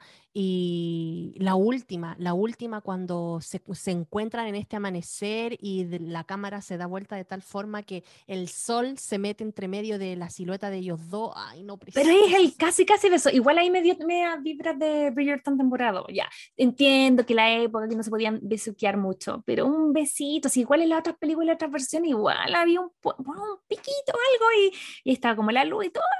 Y no, No, pues porque no, hubo se besan, po. No, po. Entonces, esas es- son como dos, dos escenas favoritas, pero tengo una secuencia ¿Mm? eh, dentro de esta película que a mí me gusta mucho y que si tú ves esa secuencia entera, te das cuenta de cómo es la película, quiénes son los personajes, como que te habla mucho de quiénes son los personajes y es ¿Mm? como, si quieres ver el resumen de la película, véase, véase esa secuencia y ¿Cuál es es? todo lo que pasa en el baile de los Bingley. Mm, Toda esa sí. secuencia que muestran cuando desde que entran, hablan y después un movimiento de cámara que hacen que siguen como a los distintos personajes, donde la mamá se ve así que está tomándose un copete y mancha a alguien y, y la Lizzie está como escondida eh, porque siente ya como sentimientos después de haber bailado con, con Mr. Darcy. Entonces toda esa escena como que resume súper bien la historia en sí y me encanta. Ya, y a ti, Majo, ¿cuál es la parte favorita, tu escena favorita de, de esta película? Igual que tú, no tengo una escena favorita, pero debo decir que tengo un efecto favorito y que Ya. y yo sé que igual se enviciaron, pero lo amo. eh, se enviciaron en la edición de esta película en particular con el zoom. No sé si se has dado cuenta que agarraron el zoom de la ardilla dramática, así como chan, chan, chan. Y hay demasiadas partes que me mataba casi de la risa de cómo utilizaban ese efecto. Así como, fíjense, Crazy Lovers, si la vuelven a ver, porque mm, estoy segura que más de algunos se va a entusiasmar y la volver a ver. Por ejemplo, en la escena en que la Liz está como mirando eh, escondida la, a Georgiana con, con eh, Mr. Darcy, como que hacen chan y se van a los ojos. Y es demasiado gracioso, ¿cachai? Como chan, chan, chan. Y eso lo repiten millones de veces, ¿cachai? Como hacen unos suman los ojos de los actores las manitos. Hay, de- hay muchas escenas así. Y que me da risa, ¿cachai? porque es como una forma moderna. Cuando ella se baja por primera vez y ve Pemberley, eh, también es muy gracioso, ¿cachai? Como que ¡pum! El zoom se le viene acá y me di cuenta por los TikTok, porque la mayor cantidad de edits eh, de... Hay uno muy gracioso y dice así como, cuando te das cuenta que el mino que rechazaste vive aquí y piensas, "Hmm, tal vez sí debería casarme. ¿Cachai? Entonces como que ese efecto me dio mucha risa eh, porque como que, insisto, todo el rato pensaba en la ardilla dramática, así como, ¡chan, chan, chan! que sabéis que esta película, desde mi conocimiento cero de guion, diálogo y todas esas cosas, yo eh, me las doy obviamente aquí de, de opinóloga. Yo creo que esta película tiene tres tipos de diálogos. Uno es el verbal, en donde ellos hablan sus guiones y todo. El otro es el lenguaje de gestos y miradas, y el otro es el, el lenguaje de, de fotografía, de escena, porque si tú la veís en, en mute, o sea, sin, si- sin, sin volumen, igual vais a entender todo lo que está pasando, porque las miradas, los gestos, te dicen algo. Cuando ves esto mismo que hablabas tú de la luz de los atardeceres, cuando ellos están juntos, se muestra una luz más cálida, cuando hay una escena dramática, está lloviendo. Entonces, de Ujú. verdad, si tú hacías el ejercicio de ver esta película sin escuchar lo que están hablando, tú, a ti te queda más menos, más de la mitad claro Ujú. de, lo, de, de qué se trata. Y, cuán- No, y, sí. y- y- y qué están hablando. Entonces, por eso te digo que esta película tiene para mí tres niveles de diálogo. Ujú. No, sí está muy buena. Y de hecho, volviendo así como a esa escena que te decía de cuando ella se baja y ve como la casa y cacha así como el lugar donde vive, el tipo que rechazó que podría sido su casa. Como que siento que mucha gente por un tiempo decía así como, oh, ya, como ella es, em, em, qué sé yo, muy interesada, porque cuando... Una gold como que digger. Claro, como que está ese, ese- esa idea dando vuelta por el internet. Yo creo que esa escena es importante cuando ella la ve, no por, ya, sí, Lucas, ¿cachai? Bien. Pero yo creo que es ahí donde ella empieza a conocer al real Mr. Darcy. Esa, esa, esa visita es importante no por el tamaño de la casa, sino que porque ella lo ve, ser amable, ser, ser un buen hermano, ser simpático, le cuenta cosas, eh, la, como que siento que él hace toda esa escena donde retrasa un poco, a propósito invita a los tíos a comer, como para que se queden un día más, como en una oportunidad de, de jugársela, ¿cachai? Por, por mostrarle quién es en realidad él, ¿cachai? De conocerlo más en su intimidad. Sí, pues y esa coraza también yo creo que tiene que ver con que era tímido, también puede haber sido orgulloso, maleducado, que yo siento que hay, hay ciertas cosas que tienen que ver, eh, o sea, que son como más pesadas en los libros y en la serie que acá, pero eh, creo que también tiene que ver, insisto, con una coraza que se ponían de cachar que vienen por mí, que es la sensación que tengo con Anthony, ¿cachai? Con este, con este personaje de Darcy, es como ellos crecen también sabiendo que, que, igual en algún momento de su vida van a tener que enfrentar el hecho de que los van a querer casar. Y, y, y no estoy diciendo, ah, pobrecitos hombres, para nada. Ya sabemos que aquí la más, lo más heavy lo tenían las mujeres, eso estamos de acuerdo. Pero me gusta como en esta versión eh, también vemos un poco el sufrimiento de él y por otro lado ella también en el hecho de, yo todo el rato estaba diciendo cuál es el prejuicioso y cuál es el orgulloso, que obviamente al principio yo pensaba la prejuiciosa era ella y el orgulloso era él, pero yo creo que entre más veo la, la película, la serie y las trato de analizar, ambos son orgullosos y ambos son prejuiciosos. Sí, estoy totalmente de acuerdo con eso. A mí también me da esa, es, e, esa sensación. Y yo siento que eso es algo de lo cual uno no puede tirar una piedra, porque yo siento que todos en la vida hemos tenido alguna experiencia o algo donde el prejuicio y el orgullo nos ha jugado una mala pasada, ya sea en lo laboral, en lo amoroso, en lo personal, ¿cachai? Como en cómo juzgamos a la gente, ¿cachai? No sé qué te parece a ti el tema, ¿hay alguna experiencia tuya donde el prejuicio y el orgullo te haya dejado yo soy súper eh, prejuiciosa, estoy tratando de trabajar en eso, porque yo soy súper prejuiciosa, siempre me quedo como con la primera imagen de las personas, pero, pero también es porque soy como muy de sentimientos, como de feeling, entonces como si alguien me da mucha mala espina al principio, es como que no, chao. Eh, pero al final después yo misma me doy cuenta que, puta, no, o sea, que ¿para qué? O sea, si uno tiene que darle vuelta al asunto, toda la gente es distinta y uno no tiene por qué ser así, o sea, hay mucha gente que yo creo que cuando me conoce también debe pensar quizás qué cosa, em, o de hecho cuando me escuchan, no sé. Eh, pero es algo que eh, de verdad estoy trabajando, sé que lo tengo, que no tengo que ser así y que estamos trabajando para, para, ello, pero sí, yo por lo menos en el, en el prejuicio eh, caigo, caigo harto. Mm. Sí, yo estaba tratando de pensar, obviamente que tengo algo de prejuicio y algo de orgullo, ¿cachai? Porque todo, todo ser humano lo tiene. Yo creo que de chica, no sé por qué nunca he sido tan orgullosa en el sentido de que yo no soy ni, por ejemplo, no soy vengativa, no mm. soy rencorosa. Eso es algo que creo que aprendí de mi familia y que yo no lo notaba hasta que me comparé con otra gente. Creo que hemos tenido esta conversación. A mí me hacía mal, obviamente me enojo y todo, te hago la cruz, pero no, no gasto energía en pensar en eso, no tengo enemigos, ¿cachai? Como que si hay alguien que no me cae o me hizo algo feo que me ha pasado en la vida, lo saco mi vida. ¿Cachai? No me gasta energía. Pero yo creo que sí, el prejuicio sí, por supuesto que sí, yo creo que eso todos lo tenemos y yo siento que he vivido el prejuicio como de que han sido prejuiciosos conmigo. Eh, y yo también obviamente he sido prejuiciosa con gente, me pasa que me dicen así como, oh, no pensé que era así, ¿cachai? Como, ay, eres más simpático, pensé que era más pesado, o pensé que hacía tal cosa, que venía de tal parte, o que creía tal cosa.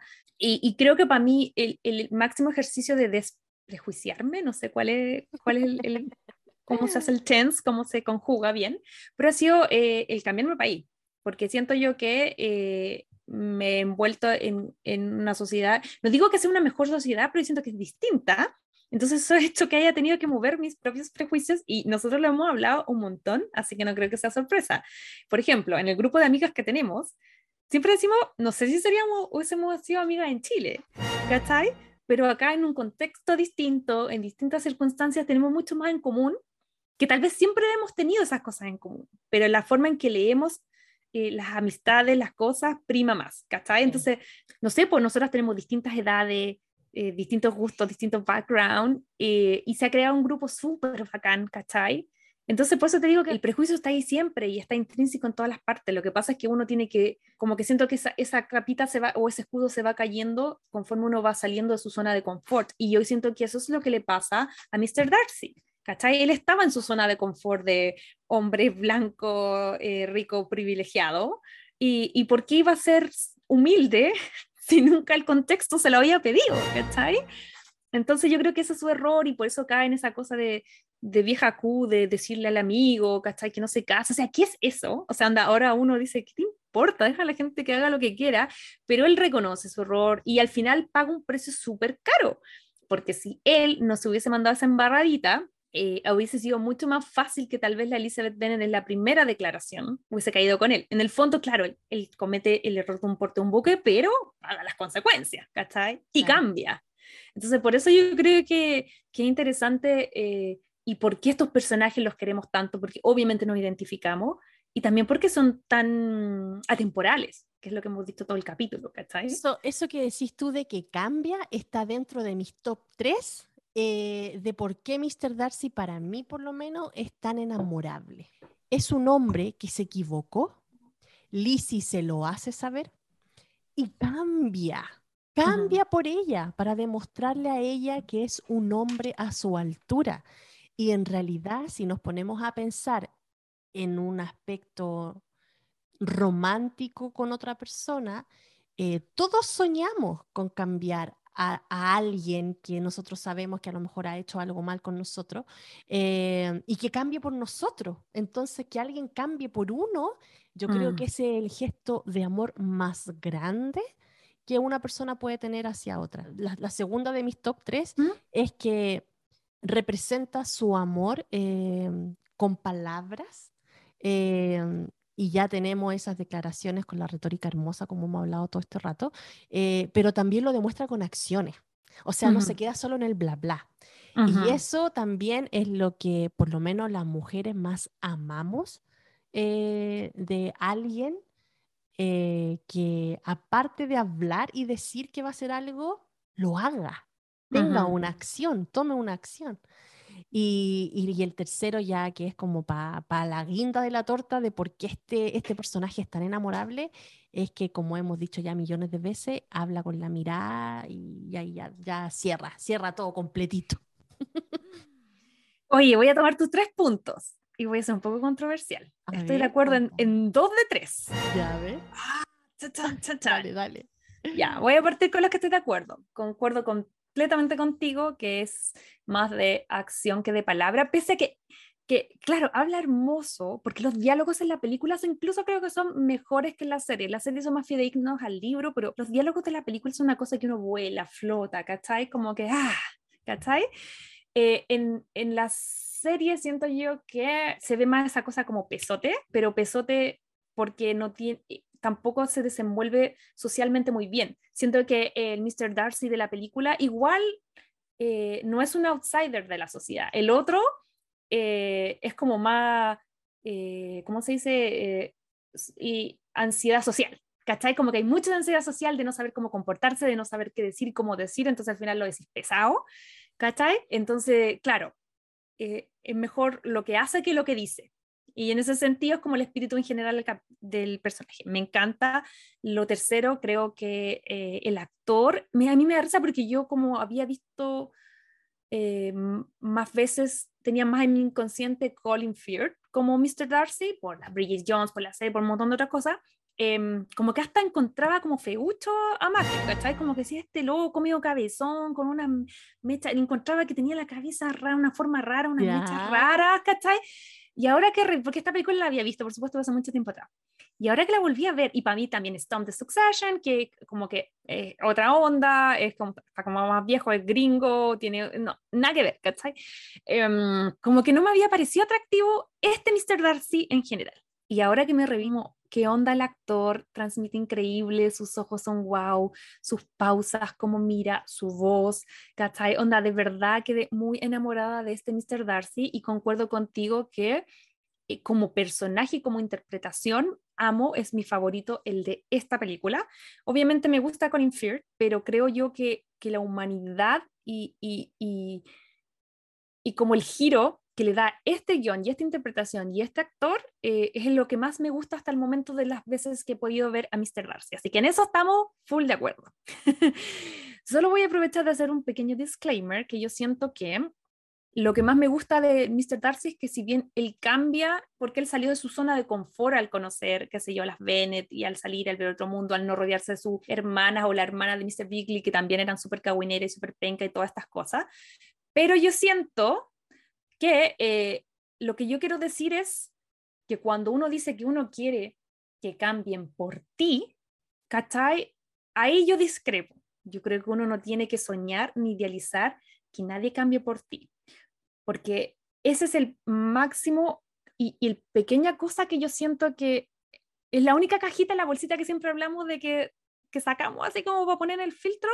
Creo que lo único malo de este personaje es que la gente que es fanática de esta serie trate de emular un personaje de ficción que obviamente si lo llevamos a la realidad, eh, la persona que pesa contigo es pesa contigo, ¿cachai?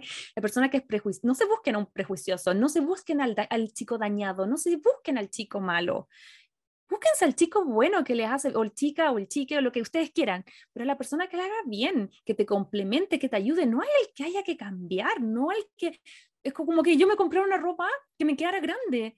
y, y dijera, no, no importa, la, yo la voy a arreglar, la voy a coser, le voy a meter unas pinzas, no, loco. El amor y la ropa es lo mismo. Cómprate de tu talla, ni más grande ni más chico, ¿cachai? Y ambos juntos, ¿cachai? Se van a ver bien porque se tenecen, pero como que a mí el único ruidito que me da es que, que, que el personaje de Mr. Darcy es increíble como personaje de ficción, pero que también ojo y red flag en el sentido de que si alguien te trata mal, si alguien no te, dice cosas malas de ti, si alguien es súper orgulloso, si no, da si no eh, es capaz de ver las cualidades, si ningunea a tu familia, si te ningunea a ti, ¿cachai? En la realidad, esos son red flag.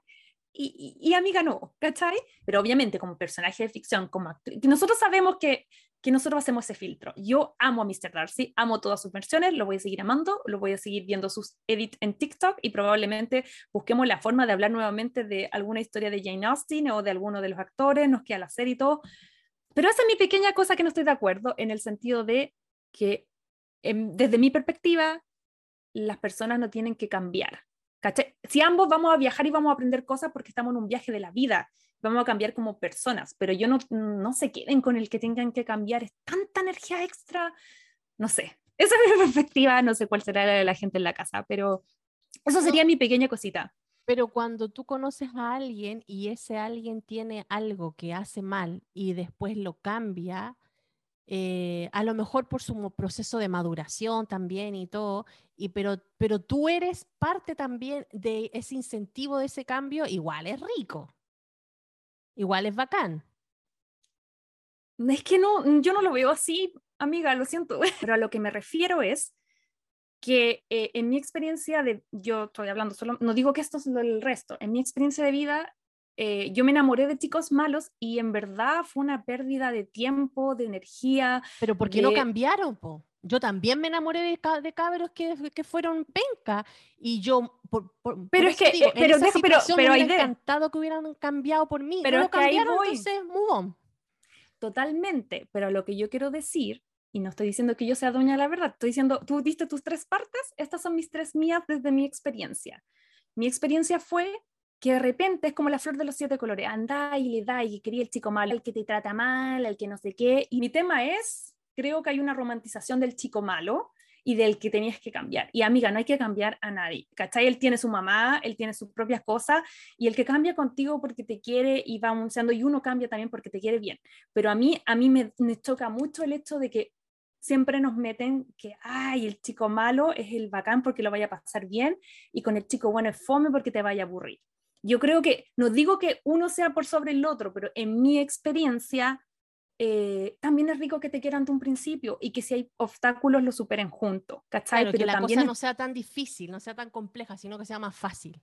Ahora, yo tampoco digo que, no, que hay que rendirse, o sea, yo soy una persona que ha tenido, o sea, si, si yo tuviera ese mismo pensamiento, no habría estado conmigo, porque yo tengo un montón de cosas que trabajar. Si yo no digo que a la gente que tenga algún tipo de yayita hay que apartarla del universo y no dejarla, no, pero no romantizar el hecho de que el chico malo es lo divertido, es lo increíble, lo bacán, es el sexo, es la lujuria, es todo, y que el chico, la persona, chico, chica o chiques, insisto, la pareja que, que a lo mejor no te implica tanto conflicto, es algo fome. Eso es mi tema, nada más, la romantización de eso. Pero obviamente vamos caso a caso, si todos cambiamos, todos la embarramos, ¿cachai? Por eso te digo, para mí, yo no ando buscando que cambien por mí, yo ando buscando uno que ya esté que, o sea, que obviamente ya, que, ya conecte contigo. Que no haya que cambiar y que lo pasemos viendo un principio y que hagamos clic de un principio porque hay tantas cosas que hacer. O sea, para mí el amor me quitó tanta energía en mis 20 y ahora es como tengo mi energía puesta en otra cosa. Pero bueno, veamos qué piensa la gente en la casa porque a lo mejor puede tener una, se puede identificar contigo, conmigo o tener una tercera opinión. ¿Y saben dónde nos pueden hacer llegar eso, querida? En Instagram, Crazy Stupid Podcast. Eh, ahí nos mandan mensajitos, nos escriben un comentario y nosotros tratamos de leerlo y contestarle siempre. Así es. Oye, querida idea, ya, pero eh, mira, obviamente amamos esta película, podríamos hablar por siempre, pero yo creo que ya lamentablemente tenemos que ir cerrando. Eh, voy a partir yo porque siempre doy el paso a ti, así que quiero partir yo porque tengo la sensación que nuestras opiniones y nuestros corazones van a ser los mismos, pero ahí voy. Yo por supuesto que le doy, no puedo darle menos y si pudiera le daría más, cinco corazones a esta película. Eh, es hermosa desde todos los prismas. Eh, creo que, ah, O sea, tiene todas las cosas que uno siempre dice, ah, le daría cinco, pero ah, le voy a dar cuatro porque no, envejece bien, es hermosa, está bien actuada, buena historia, es entretenida, eh, mm, la, es rewatchable, la podéis ver millones de veces. De hecho, todos sabemos que hay una chica en Chile en el 2017 que la vio 270 y tantas veces. La... ¿En serio? A ver, cuéntame eso. Ah, sí, la chica Andrea Guerrero. Y ella decía que, bueno, es mamá de tres hijos y ella veía, onda, ahora tenía 250 y tan, no, 270 y tantas veces en un año porque lo podían contar por Netflix, pero que ella tenía el DVD y lo veía de mucho antes. Y básicamente decía que le encantaba esta historia, porque la encontraba feminista, porque la encontraba bonita, ¿cachai? Porque le aportaba cosas, entonces como que la dejaba de fondo. Uy, no podría yo de aquí a lo mejor a mis 50 tener también unas 300 veces vista la web de mi mejor amigo. Ya voy ¿Quién como sabe? ya voy como en 85. ¿ah? Una de esas Netflix te destaca. Pero bueno, por todas estas cosas yo coincido eh, y siento que es una película para ver las veces que tú quieras. Así que por supuesto que la recomendamos. En el caso de Estados Unidos está en HBO Max. Y en el caso de Chile, porque ahora sí que chequeamos y les pedimos mil disculpas que la semana pasada no teníamos idea de, que Book of Love no estaba eh, en Chile. En Chile, pero ojo, porque por ahí algunos de los Crazy Lovers dejaron unos links que usted ya sabe que si está en Chile tal vez puede verlo, así que atento ahí, vayan a revisar.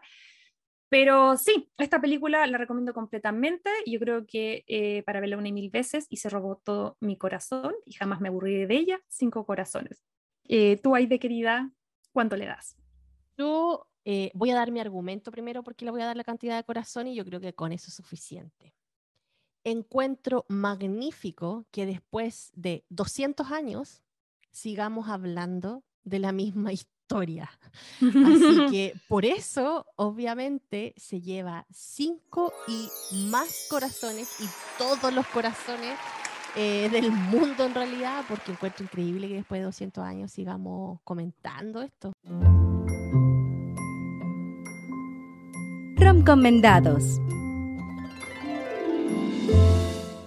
Ok, Crazy Lover, en el ron comentado de esta semana hacemos doble orgullo y prejuicio porque qué tremenda historia. Ya estuvimos revisando la película y yo les voy a hablar un poco de Pride and Prejudice, la miniserie del 95, em, emitida por la BBC y que básicamente tiene a nuestros queridos Colin Firth, eh, como Mr. Darcy y a Jennifer Hell como Elizabeth Bennet.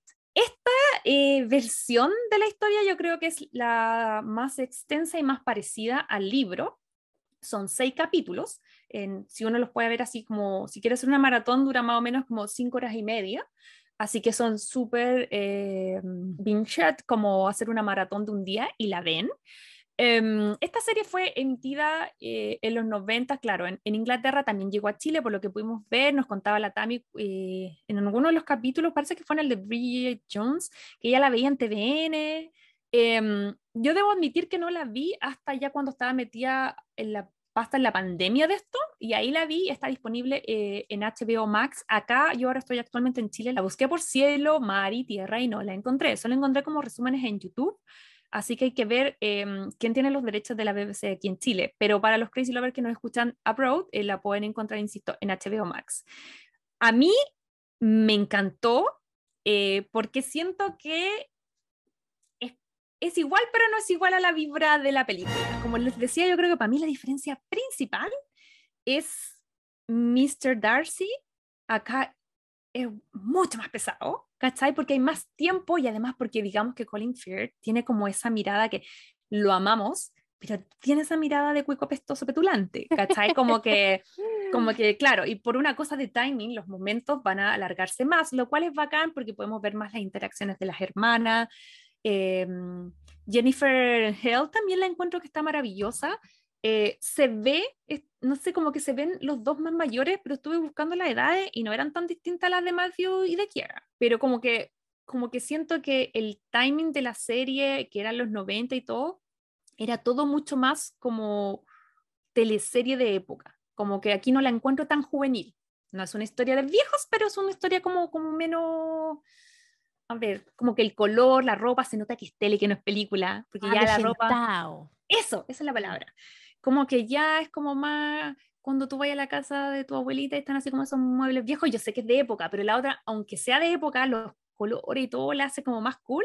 Está un poco más avejentada, pero es muy bonita porque eh, tiene más espacio. Si ya rayaste con esta película eh, y quieres ver como en extenso las escenas, además que son diferentes, porque siento yo que la película condensa muchos diálogos del libro y como que los junta todos en una escena, porque no hay tiempo para contarlo. En cambio, en la serie es más fidedigno al libro, entonces como que vas a ver que las descripciones son mucho más parecidas a, lo que podía haber escuchado. Em, con respecto al elenco, me parece bacán. Siento que acá hay dos personajes que quiero destacar. Siento que los actores son muy bacanes. Em, que primero es Alison Stidman, que ella hace a la señora Bennett. Y el otro que quiero destacar es a David Bamber, que hace al primo Colin. ¿Sabes que Acá son tan odiosos, tan odiosos, como que el primo Colin habla hasta por los codos y la vieja es tan insoportable. Te juro que si bien la defendí en la película, aquí como que en la serie, ya señora, cállese, éntrese. Como que siento que está como más entretenido eso, como que todos los personajes tienen más tiempo. O sea, si disfrutaron de la película anterior, esta serie les va a gustar. No sé si tú la has visto, Aide, o has visto solamente clip. No, he visto solamente clip, especialmente el de la salida de Colin Farr, del agua. Eh, y nada, pues he visto clip así como chiquititos, pero no, así verla, verla dedicadamente, no, nunca la he visto. Ya, pero de lo poco que hay visto, ¿qué, qué sensación te da, por ejemplo, Mr. Darcy o la Elizabeth, de los clips La que misma que decís tú, que un poco más como, como estiradito, por así decirlo, más, más seriote. Acá en la película romantizan un poco porque él es así pero en la serie creo que no, no lo romantizan tanto porque él es tan, tan pesote. No, en, mecha corta. Es, mecha corta nomás, es como su carácter. es, buena persona, pero es pesote. ¿Cachai? Que es muy parecido lo que hablamos con eh, Mr. Darcy, que todos sabemos. Bridget Jones está inspirada porque además es la época, eh, Bridget Jones escribió un poquitito después que salió esta serie, la escritora real le encantaba, veía la serie, entonces hizo que el personaje Bridget Jones viera la serie. Además, obviamente tomaron a Colin Firth, que, que él había hecho papeles antes, pero este es como el gran papel que lo hace muy, muy conocido en Inglaterra. Em, y lo llevan también a ser Mr. Darcy en, en Bridget Jones. Entonces, todo eso hace que, que sea como un, un personaje aterrizado, porque lo que decía que veíamos en Bridget Jones era Mr. Darcy quería ser bueno, pero no sabía cómo expresarse. Tenía ansiedad social, era tímido. Esas cosas pasan. Es eso. Y obviamente Daniel Cleaver, por supuesto que es eh, Wick, ¿cachai? Como... Entonces, por eso te digo que, eh, no sé, no importa las veces que me lo presenten en versión zombie, en versión del 2010, en el 95, en el 2005 o en la época que quieran, eh, esta historia es maravillosa. Así que si siguen ansiosos y sedientos por seguir eh, explorando este mundo y ya se leyeron el libro y ya vieron la película, eh, la serie. Em, si alguien aquí en Chile sabe dónde encontrarla de otras formas, obviamente lo puede dejar en redes sociales, nosotros no lo podemos buscar ni encontrar ni, ni publicitar. Segura, yo estoy segura. Pero estoy segura que alguien la va a encontrar. estoy segura que él lo sabe. Así que eso, súper buena eh, serie, dura entre 45 minutos 50 creo. Eh, y claro, del director Simon Langton. Eh, y ya saben, si es que están en Estados Unidos, HBO Max. Bueno chicos, y eso ha sido el episodio de hoy. Espero que estas humildes servidoras hayan estado a la altura de lo que esta comunidad necesitaba escuchar en este capítulo.